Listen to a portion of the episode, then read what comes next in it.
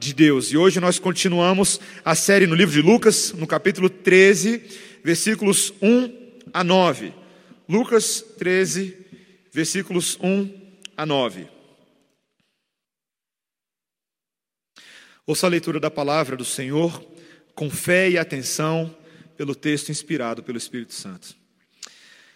Naquela mesma ocasião, chegando alguns falavam a Jesus a respeito dos galileus, cujo sangue Pilatos misturara com os sacrifícios que os mesmos realizavam. Ele, porém, lhes disse: Pensais que esses galileus eram mais pecadores do que todos os outros galileus por terem padecido essas coisas? Não eram, eu vou-lo afirmo. Se, porém, não vos arrependerdes, todos igualmente perecereis.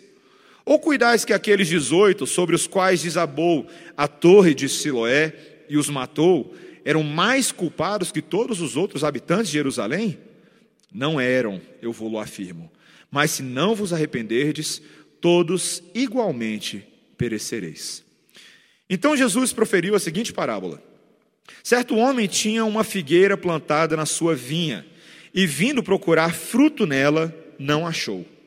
Pelo que disse ao viticultor: Há três anos venho procurar fruto nessa figueira e não acho. Podes cortá-la. Para que está ela ainda ocupando inutilmente a terra? Ele, porém, respondeu: Senhor, deixa ainda este ano, até que eu escave ao redor dela e lhe ponha estrume. Se vier a dar fruto, bem está. Se não, mandarás cortá-la. Essa é a palavra do Senhor. Vamos orar, irmãos.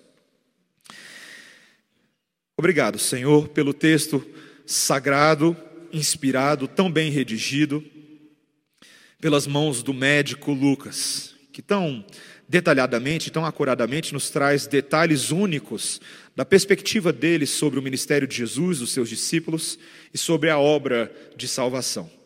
Que essa mensagem deste texto nessa noite nos alcance promova em nós transformação, produza em nós esperança, fé e amor, em nome de Jesus. Amém. Eu cresci na geração da década de 80 e 90. Pode não parecer, mas eu sou um pastor relativamente novo. E essa é uma geração acostumada com videogames. Meus irmãos, eu joguei muito videogame nessa vida. Eu diria para os irmãos, sem medo de ser feliz, que os videogames ou o videogame fez parte integrante da minha formação como ser humano. Ah, eu lembro-me quando a gente passeava ah, em família no Park Shopping, lá tinha o Divertilândia. Eu não sei quem já foi no Divertilândia. É o atual Hot Zone, era muito mais legal no passado. E lá jogávamos fliperama. Eu, como uma criança que adorava videogames, eu ficava na barra do meu pai ou da minha mãe para que eles comprassem as fichas para a gente jogar. Os mais novos talvez não saibam do que eu estou falando, porque vocês se acostumaram com o Divertipass, é um cartão, né? Mas tinha as fichas, você comprava lá duas, três, quatro fichas para jogar o Street Fighter, para jogar algum jogo que existia.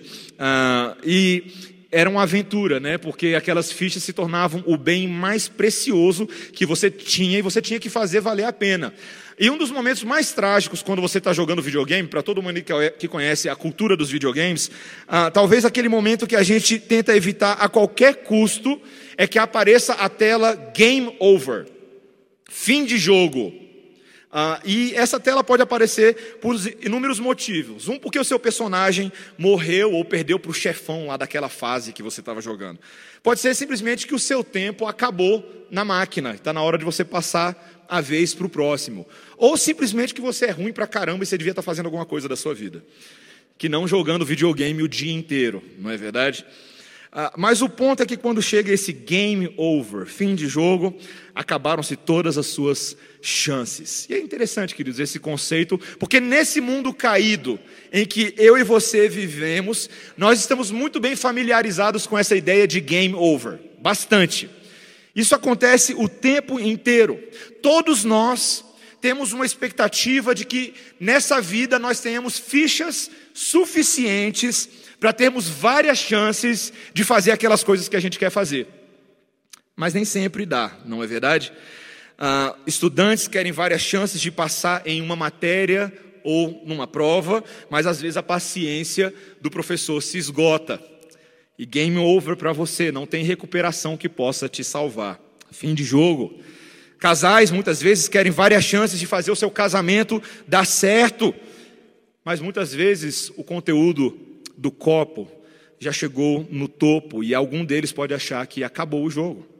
Políticos corruptos querem várias chances de provar que são inocentes, mas de vez em quando a justiça dá game over neles. E é muito bom quando isso acontece, quando eles são colocados atrás das grades. Homens querem que as suas capacidades físicas e a sua jovialidade nunca acabem, que se estendam para sempre. Mas muitas vezes o corpo vira para você e diz: game over, acabou. Foi-se a vitalidade, fim de jogo. Meus irmãos, nós vivemos num mundo que, por causa da realidade do pecado, é um mundo cheio de limites. Mas não são limites apenas randômicos e aleatórios, muitos deles são limites estipulados pelo próprio Deus. E um dos principais limites que existe na vida do homem é o limite da morte. A morte, ela entrou de sola nesse mundo quando o homem se rebelou contra Deus. E ela acaba chegando mais cedo ou mais tarde para cada um de nós. Você não pode correr dela. E quando esse momento chega, quando o encerramento do jogo da sua vida chega, não dá mais para pedir para o justo juiz pelos acréscimos no segundo tempo. Um dia as fichas acabam para todo mundo, queridos. E uma pergunta que eu gostaria de te fazer nessa noite é: quando essas fichas acabam, o que te faz pensar que você está pronto para o que vem depois? O que te faz pensar que hoje você está pronto para o encontro que te aguarda depois que o jogo terminar? Bem honestamente, querido, você está pronto para encontrar com Deus? Será que você fez hoje tudo aquilo que foi pedido e demandado de você, sendo você uma criatura do Todo-Poderoso que te criou para a glória dele? Você está usando as suas fichas para fazer exatamente aquilo que ele te pede? Como será esse encontro com ele? Sabe, queridos, esse texto de hoje fala sobre isso. Ele fala, por um lado, dessa corrupção radical dos homens que conduz à morte, mas ela também fala da paciência radical de Deus, que proporciona que hoje nós tenhamos uma oportunidade de arrependimento e de que produzamos frutos para a glória dele. E você e eu devemos fazer essa avaliação hoje à noite de forma muito séria. Nós não estamos brincando aqui e nem simplesmente passando o nosso tempo para fazer alguma coisa divertida. Isso aqui não é um jogo. Isso aqui é vida real. E nós vamos aprender isso hoje de duas formas, apenas dois pontos. A primeira coisa que eu gostaria de ver com os irmãos é essa corrupção radical dos homens que gera a morte. Veja o que o nosso texto diz no versículo 1. Naquela mesma ocasião, Chegando alguns, falavam a Jesus a respeito dos galileus, cujo sangue Pilatos misturara com os sacrifícios que os mesmos realizavam. Ah, lembra, a gente está aqui mais ou menos no meio de uma grande sessão, de uma grande conversa, em que o Senhor Jesus Cristo está tentando mostrar para esses judeus, para os seus ouvintes, fatos e eventos relativos ao final dos tempos, ao julgamento de todas as coisas, que a vinda do Messias também era uma antecipação do grande juízo. E há vários sermões, há vários textos, nós vemos falando sobre a necessidade de estarmos alertas para isso, de vigiarmos, de não dormirmos no ponto. O Messias vem para salvar, mas o Messias também virá para ser o juiz de todos os homens. E fato é que essa multidão, queridos, era muito confusa, ela não entendia com clareza. Alguns eram ignorantes e cegos com relação ao que de fato estava acontecendo. Eis então que do meio da multidão, irmãos, alguém traz a atenção de Jesus um trágico evento que havia acontecido recentemente. Eles queriam saber o que o Senhor Jesus Cristo pensava sobre o fato de que Pôncio Pilatos, e você já ouviu falar dele antes, governador romano sobre a região da Judéia nesse período, Aparentemente, Pôncio Pilatos havia ordenado a morte de um grupo de judeus galileus que oferecia sacrifícios em Jerusalém. Esse evento é, é muito interessante. Em primeiro lugar, queridos, porque a gente não sabe exatamente o que, que aconteceu. Lucas é o único dos quatro evangelistas que registra esse evento. E quase nada se encontra a respeito dele na literatura extra-bíblica, ou, por exemplo, nos historiadores do primeiro século ou do segundo século. Mas Joséfo, que é um dos principais estudiosos desse período, já havia discorrido bastante a respeito da crueldade e da maldade dos governantes romanos com relação aos judeus, as maneiras cruéis como as quais eles impunham a paz, a ordem política. Por exemplo, há um relato sobre Alexandre Janeu, que ordenou o massacre de seis mil fariseus em Jerusalém, porque os fariseus rejeitaram as ofertas que ele queria oferecer para o Deus dos judeus. Ele mandou matar seis mil. Nós também ouvimos a história, por exemplo, de Herodes Arquelau, que mandou matar três mil manifestantes em Jerusalém durante o feriado da Páscoa.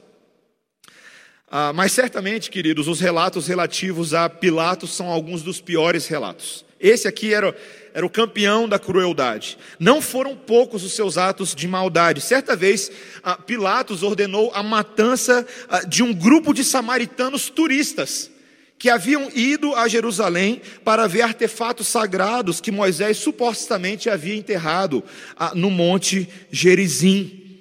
Ele mandou matar esses homens e as suas famílias, porque alegou que eles estavam armados, e não se sabe exatamente se eles estavam armados. Ah, e agora nós vemos Pilatos ordenando a morte às tropas romanas que matassem esses judeus galileus em pleno templo judeu. Aparentemente em meio à cerimônia de oferendas, quando eles estavam totalmente indefesos, totalmente vulneráveis. De tal forma, e o texto nos diz, que o sangue deles se misturou com os sacrifícios. Já parou para pensar num negócio desse? Para para pensar se eu e você estivéssemos aqui agora, reunidos, e o governo do Distrito Federal ordenasse que a PM entrasse no meio do nosso culto e matasse todo mundo. Todo mundo que está aqui. É quase inconcebível pensar num negócio desse, não é verdade? Mas essa é a realidade de muitos cristãos em países onde há perseguição religiosa, países muçulmanos que detestam e odeiam qualquer manifestação da fé cristã. Nós ouvimos relatos assim da parte de missionários e frequentemente se tornam motivos de oração para nós.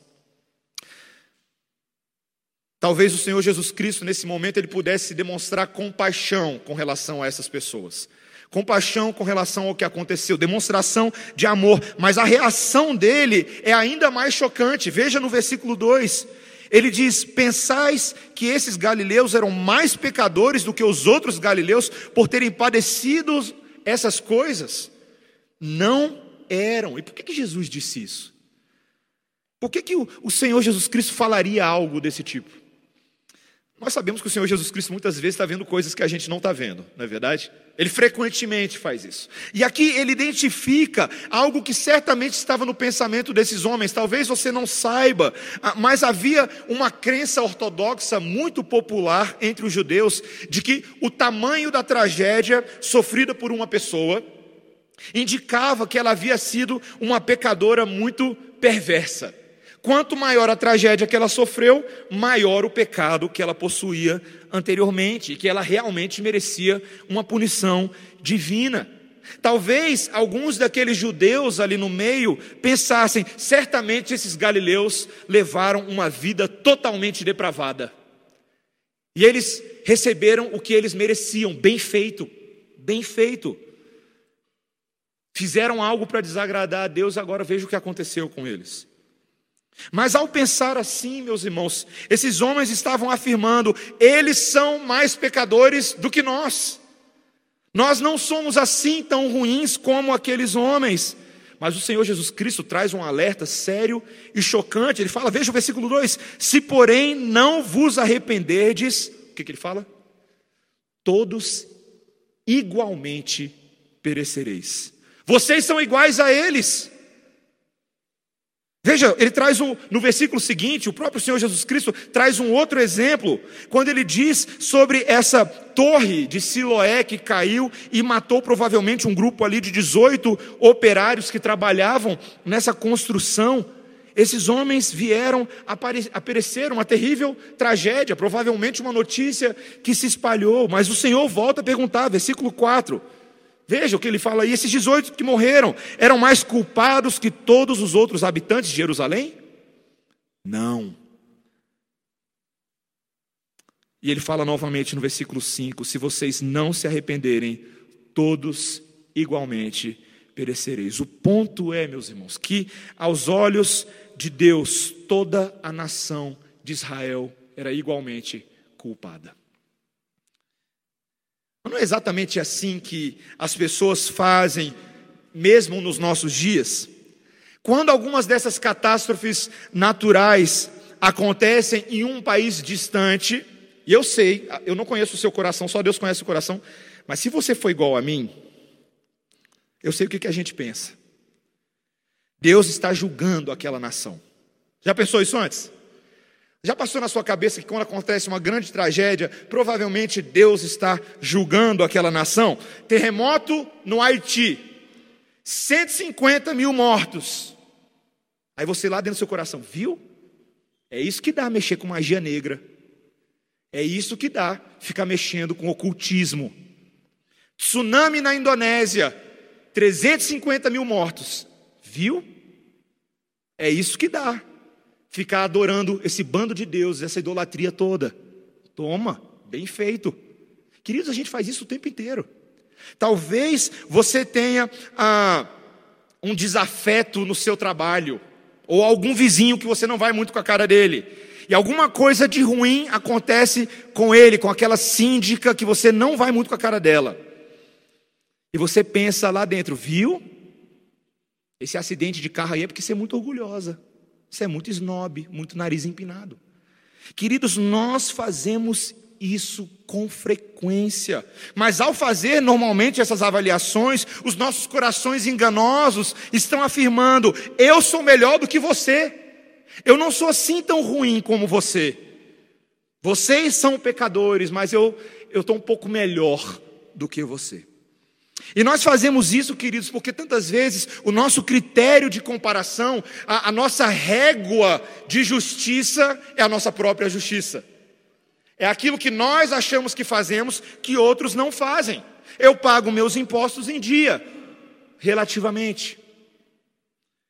Eu nunca roubei nada de ninguém. Eu estudei, eu conquistei de forma honesta cada uma das coisas que eu tenho. Eu não fico por aí roubando os outros.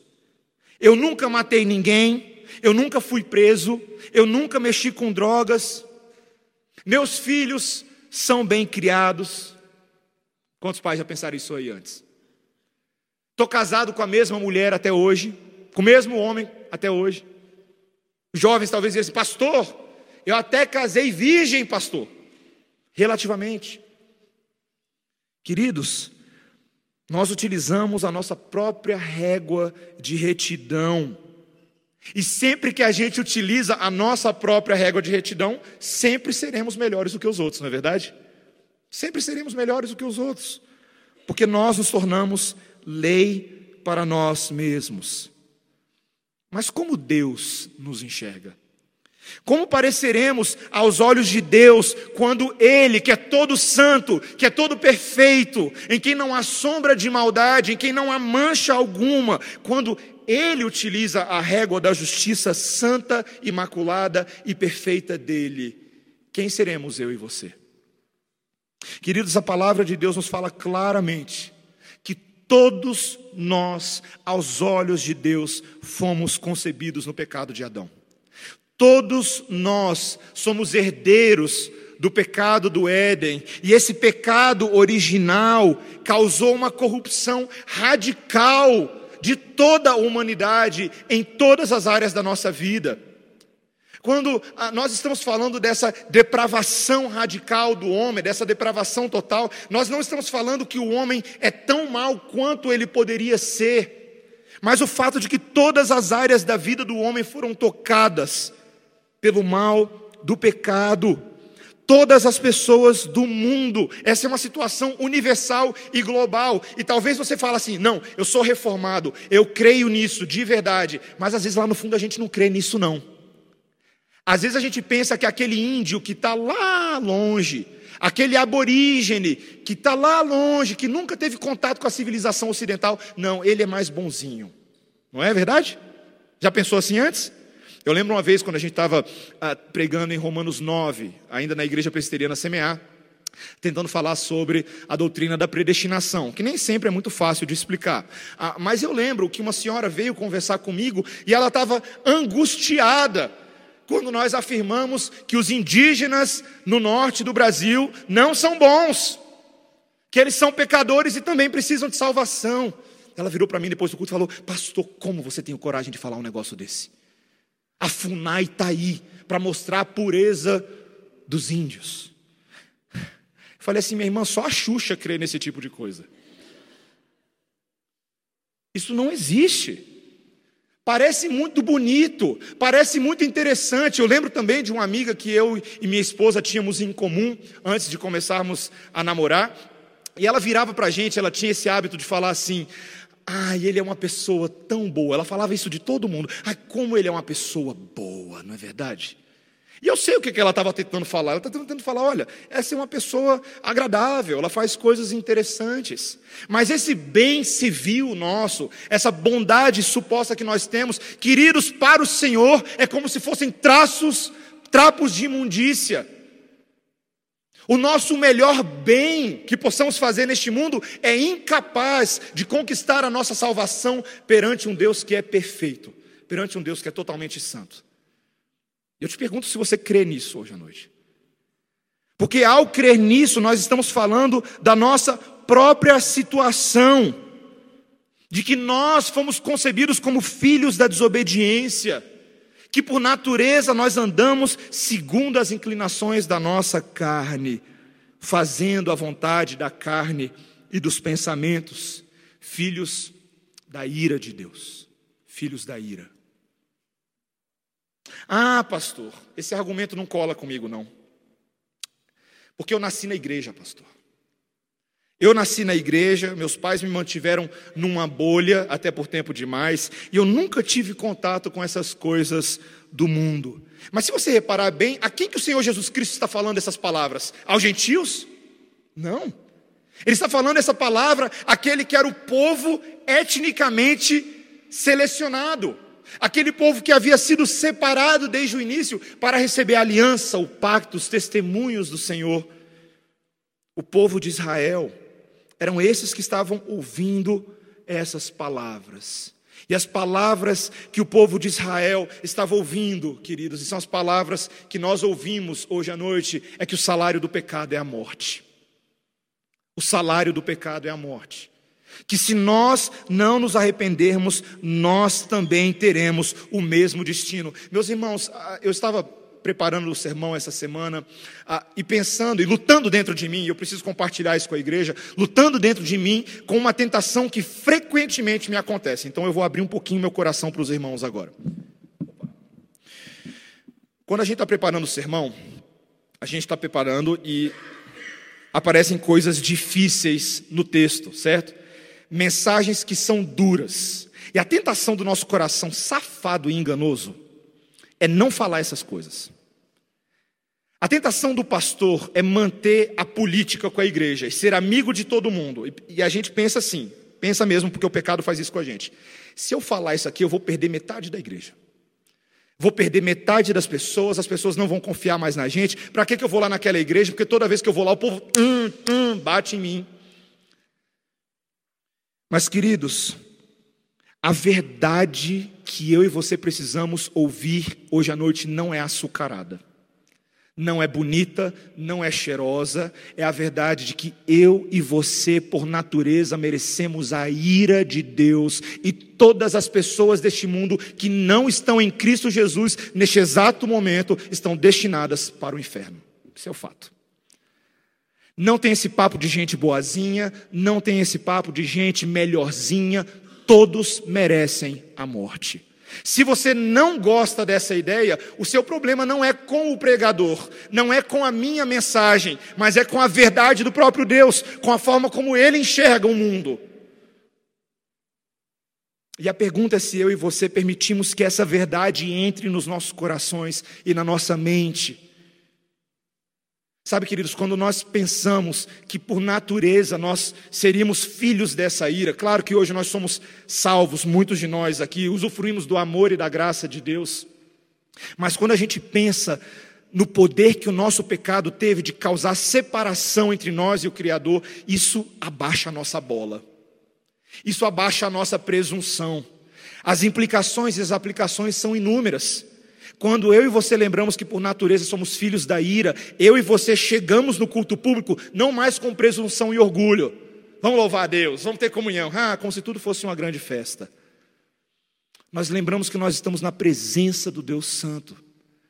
Que tantos outros nas Escrituras, que eram muito melhores do que a gente, como Isaías, por exemplo, quase morreram na presença de Deus quando viram a glória do Senhor se manifestar. E eu sei que eu já fiz essa piada antes, ah, no passado eu já cantei muito. Eu vejo a glória do Senhor hoje aqui, a tua mão, o teu poder sobre mim. Os céus abertos hoje eu quero contemplar. E a gente canta isso com alegria, mas a gente não entende o que significa estar na glória e na presença santa de Deus. Como é que a gente pode adorar esse Deus nessa condição? Nós precisamos nos arrepender. Nós precisamos considerar a mudança de caminho que o Senhor está exigindo de nós por meio da Sua palavra. E assim nós vamos para o nosso segundo ponto, quando o Senhor Jesus Cristo passa a mostrar agora que, se por um lado há uma corrupção radical dos homens que conduz à morte, há também uma paciência radical de Deus que conduz a vida. E veja a parábola que o Senhor Jesus Cristo começa a contar nos versículos 6 em diante.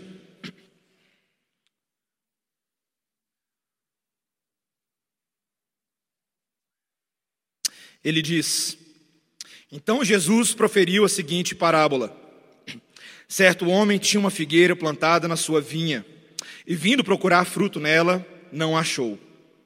Pelo que disse ao viticultor: Há três anos venho procurar fruto nesta figueira e não acho. Podes cortá-la. Para que está ela ainda ocupando inutilmente a terra?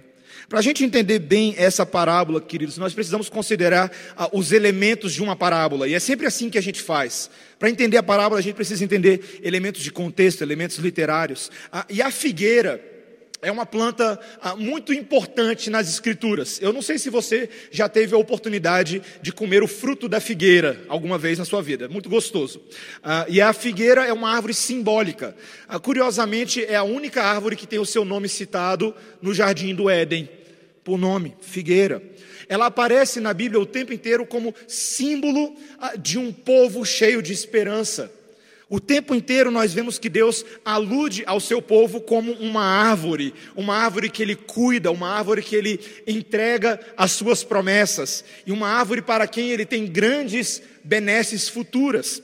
A figueira é uma representante das outras árvores, uma representante eleita. E nos textos que eu e você ah, lemos hoje, em Isaías capítulo 5, nós vimos claramente ah, que o Senhor Jesus Cristo, perdão, que Deus, naquele momento, ele fala sobre uma árvore que ele tinha, uma árvore querida, uma árvore dileta.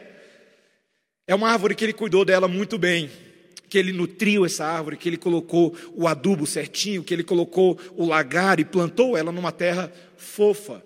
Ah, mas essa árvore, em vez de dar bons frutos, deu frutos maus uvas brabas, no texto de Isaías 5. E a pergunta que Deus faz por meio de Isaías é: o que, eu vou fazer com essa árvore? O que, que eu vou fazer com essa árvore? Para nada mais ela presta, senão para ser lançada fora. Queridos, é tão interessante que na, na história do povo de Deus, na história da aliança, na caminhada do povo com o próprio Deus, Israel fez de tudo que eles podiam para perder o favor de Deus. No mesmo texto que nós lemos, a partir do versículo 6 de Isaías 5, Deus faz uma relação de todos os pecados que Israel fazia continuamente contra Deus. O acúmulo contínuo de riquezas e propriedades, os beberrões que farreavam até altas horas da noite em festanças, em orgias, os mentirosos e manipuladores que chamam de bem mal e mal de bem, que transformam a escuridão em luz e a luz em escuridão. Os soberbos que são sábios e prudentes apenas aos seus próprios olhos. Os que aceitam suborno do perverso e negam justiça ao justo. E o ponto, queridos, não é que o povo de Israel fazia isso de vez em quando. Fazia isso uma vez na vida e uma vez na morte. Se você leu o livro de Juízes alguma vez na sua vida, você vê claramente que o povo de Israel fazia isso vez após vez. Se você já leu o livro de Juízes, é um pouco chocante. O povo vai lá e peca. Deus liberta. O povo fala: nos arrependeremos. Mais um pouco, o povo faz a mesma coisa. Deus liberta. O povo fala: Te serviremos para sempre. Mais um povo, o povo faz a mesma coisa. Idolatria de outros deuses e por aí vai. Queridos, existe um padrão dentro de nós defeituoso. Nós o tempo inteiro fazemos aquilo que dissemos alguns momentos atrás que não faríamos. Paulo reconhece isso em Romanos 7, quando ele diz: O mal que eu não quero fazer, esse eu faço o tempo inteiro. Que problema terrível. Ah, eu estou com a minha esposa há nove anos, somado o tempo de namoro, são 14 anos. E toda vez que eu faço alguma coisa para minha esposa, que eu já disse para ela um milhão de vezes que eu não faria, meus irmãos, eu fico pensando: qual é o meu problema? Estou sozinho nessa ou vocês estão comigo? Acontece com vocês? Qual é o meu problema? Eu falei para ela que eu não ia fazer isso e eu fiz pela trocenta zésima vez. Queridos, nós fazemos isso o tempo inteiro. Nós não produzimos bons frutos, nós não produzimos fruto algum. E fato é que se você fosse o dono dessa vinha, e agora por alguns segundos, coloque-se no lugar do dono dessa árvore, do dono dessa vinha, qual que seria a coisa certa a fazer? Tem uma árvore plantada no meio do seu terreno. Ela não produz fruto algum e ela fica puxando os nutrientes da terra. O que você faz? Joga fora. Ela não tem utilidade alguma. Sabe, meus irmãos, todo mundo veria a sensatez nisso. Na nossa impaciência pós-moderna, nós tantas vezes jogamos outras coisas fora por muito menos, não é verdade? Coisas que não são mais úteis e se tornam descartáveis para a gente. Mas qual que é o problema nesse caso então?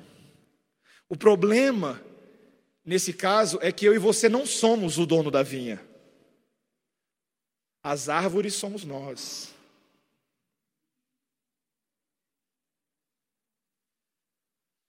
O problema é que nós somos as árvores infrutíferas.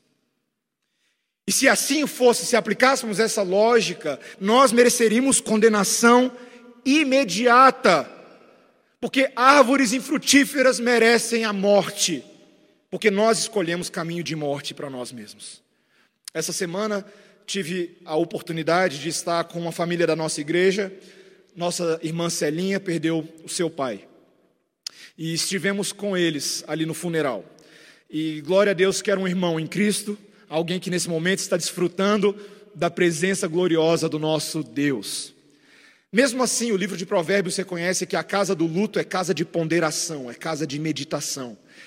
E eu não conseguia parar de pensar, meus irmãos, quando a gente se depara com a morte, sobre aquilo que temos ou não produzido. Quando a cessação da vida chega, será que nós temos algo a contar, algo a mostrar? A verdade, meus irmãos, é que por causa do nosso pecado nós merecíamos o fim. É isso que eu e você merecíamos imediatamente. Se eu e você merecíamos a morte, como Deus disse para Adão e Eva no jardim do Éden que aconteceria, que se eles comessem do fruto da árvore que Deus disse para que eles não comessem, eles morreriam. Se Deus disse que haveria morte, o que, que eu e você estamos fazendo aqui agora? O que que Adão e Eva estavam fazendo ainda estando vivos, mesmo depois daquele pecado? Tudo isso tem a ver com a reviravolta que essa parábola faz agora. Olha que interessante. A partir do versículo 8, de repente o empregado decide interferir e ele faz uma sugestão ao seu senhor. Ele diz: Senhor, deixa ainda este ano, até que eu escave ao redor dela e lhe ponha estrume. Esse empregado se compromete a cuidar da árvore. Ele fala assim: é o seguinte, deixa comigo. Eu vou dar um, um boost nessa árvore aí. Eu vou cuidar dela direitinho, eu vou cavar mais ao redor dela. O meu pai, ele, até um tempo atrás, ele tinha ah, uma caramboleira que só ele gostava lá em casa. E aí ele, eu lembro do meu pai falando assim do, do cuidado com a árvore, a necessidade de molhar. Quando eu ainda morava com eles, meu pai de vez em quando pedia para eu molhar as plantas nessa secura do cerrado. E eu não era muito bom em fazer isso, eu não estava nem aí para as árvores, mas ele estava. E eu lembro desse, desse cuidado que você precisa ter. Você precisa contratar um jardineiro, ou você mesmo, cortar e podar. O meu sogro faz isso atualmente lá na casa dele. Cuida da hortinha, faz tudo isso bonitinho. Há necessidade de cuidar para que haja a possibilidade de produzir frutos, se não o está fazendo. Esse, esse empregado, ele se importa com a árvore. Ele ama essa árvore, ele deseja ver essa árvore produzindo frutos.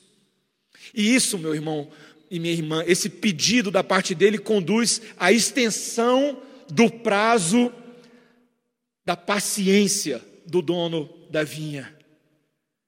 Ele ia destruir, mas agora ele vai segurar um pouco mais.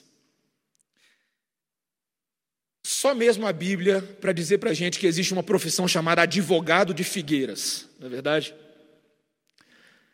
Porque esse homem está intercedendo em favor de uma árvore. E queridos, essa é uma imagem, talvez uma das mais poderosas, de como o Senhor Jesus Cristo intercede em nosso favor. A palavra de Deus nos diz claramente que o Senhor Jesus Cristo, agora que foi morto, ressurreto e subiu aos céus, Ele é o nosso intercessor, Ele é o nosso advogado, o nosso sumo sacerdote. O sacerdote ele tinha a função de interceder em favor do povo. Na antiga aliança, ele oferecia sacrifícios para que esses sacrifícios simbolizassem a expiação do pecado do povo e forem, fossem aceitos diante de Deus. E nós vemos agora o Senhor Jesus Cristo fazendo exatamente isso, intercedendo em favor das árvores. Ele é esse bom viticultor que nos nutriu, que escavou ao nosso redor, que colocou adubo, que podou as nossas folhas, que nos ensinou o caminho de vida, que nos chamou após Ele mesmo. Entretanto, meus irmãos, na nossa história, nós continuaríamos infrutíferos. Porque não basta receber esses nutrientes, algo a mais precisava acontecer. E o que foi que o nosso viticultor fez? Ele se anulou no lugar dessa figueira. Ele se tornou infrutífero, como uma árvore morta, para que as nossas folhagens produzissem fruto. O sangue dele se tornou seiva de vida para mim e para você. Ele nos purificou, ele nos limpou. E ele nos deu a possibilidade de sermos árvores diferentes. Agora, em Cristo Jesus, eu e você podemos ser absolutamente frutíferos e agradáveis e aceitáveis a Deus. E vejam que todas essas ações do viticultor levam agora à possibilidade real de nós nos arrependermos do fato de não darmos frutos e seguirmos a Deus. Meus irmãos, essa paciência de Deus em Cristo Jesus é tão preciosa, tão preciosa. A carta de Paulo aos Romanos é uma carta muito teológica, mas Paulo tenta mostrar isso para os seus leitores, quando no capítulo 2 de Romanos ele diz: Ou desprezam a riqueza da bondade de Deus, e a tolerância e a longanimidade, ignorando que a bondade de Deus é o que nos conduz ao arrependimento. Mas, segundo a dureza do coração de vocês, coração impenitente, vocês acumulam contra vocês mesmos ira para o dia da ira e da revelação do justo juízo de Deus, que retribuirá a cada um segundo o seu procedimento. Queridos, a paciência de Deus, ela é uma oportunidade para que eu e você hoje nos arrependamos dos nossos pecados. Eu lembro que outro dia alguém ah, me perguntou o seguinte, foi uma pergunta bem capciosa. A pessoa perguntou assim, pastor, por que, que Jesus não voltou ainda? Opa! Se o povo vem falando desse negócio da volta de Jesus há tanto tempo, por que, que ele não voltou ainda? Eu respondi para essa irmã, falei, olha, eu não sei. Eu realmente não sei. Ninguém sabe. Mas tem uma coisa que eu sei. Um dos motivos pelos quais Jesus não voltou ainda é porque o nosso Deus paciente está dando tempo para que todos os seus eleitos sejam salvos e todos aqueles que já foram salvos se arrependam dos seus pecados. Com certeza ele está fazendo isso. Absoluta. Dando tempo para que eu e você nos preparemos adequadamente para o encontro com nosso Deus. Para que nós estejamos prontos para vê-lo face a face e não apenas nos escondermos por causa dos nossos pecados, mas usufruirmos a libertação dos pecados e vivermos de acordo com ela. Queridos, o Senhor quer mais hoje de mim e você do que apenas o nosso arrependimento. Ele quer também os nossos frutos. O Senhor quer que nós tenhamos a possibilidade de produzir frutos para a glória dele. Isso me faz lembrar uma história famosa, queridos. Ah, a respeito ah, do químico sueco Alfred Nobel, do século XIX. Um certo dia de manhã, essa história é bem interessante. Um certo dia de manhã, ele levanta, pega o seu jornal, ah, e quando ele abre o jornal, ele se depara com seu próprio obituário no jornal. Já imaginou um negócio desse? E estava escrito no jornal: Alfred Nobel, o inventor da dinamite, morreu ontem. Ele criou uma maneira para que as pessoas, para que mais pessoas fossem mortas em guerras. Faleceu como um homem de muitas riquezas, e por aí ia a matéria. Só que na verdade foi o irmão mais velho dele que havia morrido, e o jornalista confundiu o epitáfio. Pensa. Aquilo teve um efeito profundo sobre ele, mesmo não sendo uma notícia sobre ele. Ele decidiu que ele não queria ser conhecido como alguém que inventou um método para matar pessoas eficientemente e para ganhar uma fortuna nesse processo. Foi então que ele criou o famoso prêmio Nobel. E o prêmio Nobel é uma condecoração para cientistas e escritores que promovem a paz. E na entrevista ah, de inauguração desse prêmio, ele disse: todo homem deve ter uma chance, preste atenção, todo homem deve ter uma chance para corrigir o seu epitáfio enquanto ele ainda está sendo esculpido e escrever um novo epitáfio. Isso não é interessante? Isso não é interessante que a palavra de Deus nos ensina hoje, que eu e você temos a oportunidade hoje de escrevermos palavras nesse epitáfio que sejam frutos agradáveis a Deus. Que eu e você abandonemos as nossas obras más e aproveitemos todo o investimento que o nosso viticultor fez em nós, porque afinal de contas, meus irmãos, haja investimento. Haja investimento. Você e eu estamos aqui hoje porque Deus tem investido pesadamente em mim e em você. Eu e você temos acesso à palavra do Deus vivo. Nós estamos numa igreja onde os seus irmãos compartilham da mesma fé que você. Você recebeu recursos da graça para estudar, para aprender, para se desenvolver intelectualmente. A pergunta é: o que você está fazendo com esse adubo todo? Talvez o jargão evangélico mais conhecido e que mais ressoe nos nossos corações é: Deus não te salvou para ficar sentado num banco de igreja. Se você acha, e se você realmente acha, que ser igreja do Senhor é apenas sentar sob a pregação da palavra, você está fazendo muito pouco. Muito pouco. Porque você foi salvo para produzir, para servir a Deus, com seus dons, talentos e capacidades, com todas as oportunidades que Deus coloca na sua mão para fazer conhecido o nome de Deus nesse mundo. E a pergunta é: você tem feito isso? Não, não pergunto se você está fazendo isso acidentalmente, é se você está fazendo isso intencionalmente.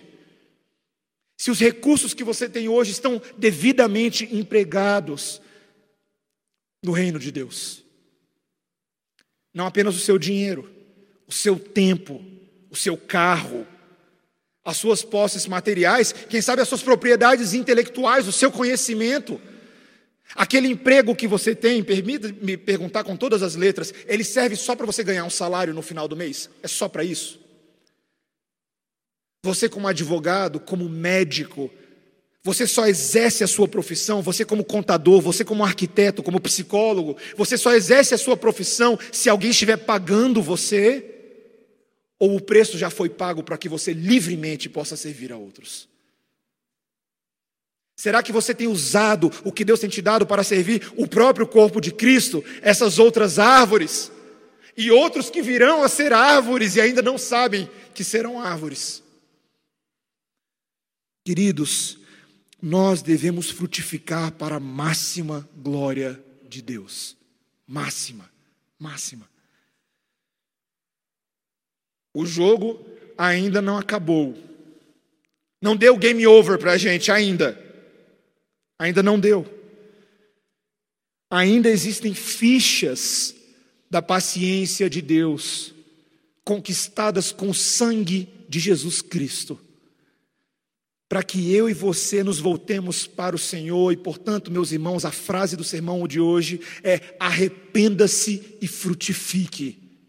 Arrependa-se e frutifique, levemos a sério o prazo do Senhor. A paciência dele é longa, mas ela tem limites também. Sejamos prontos, meus irmãos, para nos arrepender, porque nós temos essa oportunidade hoje mesmo.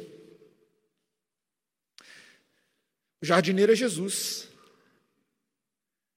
E as árvores somos nós.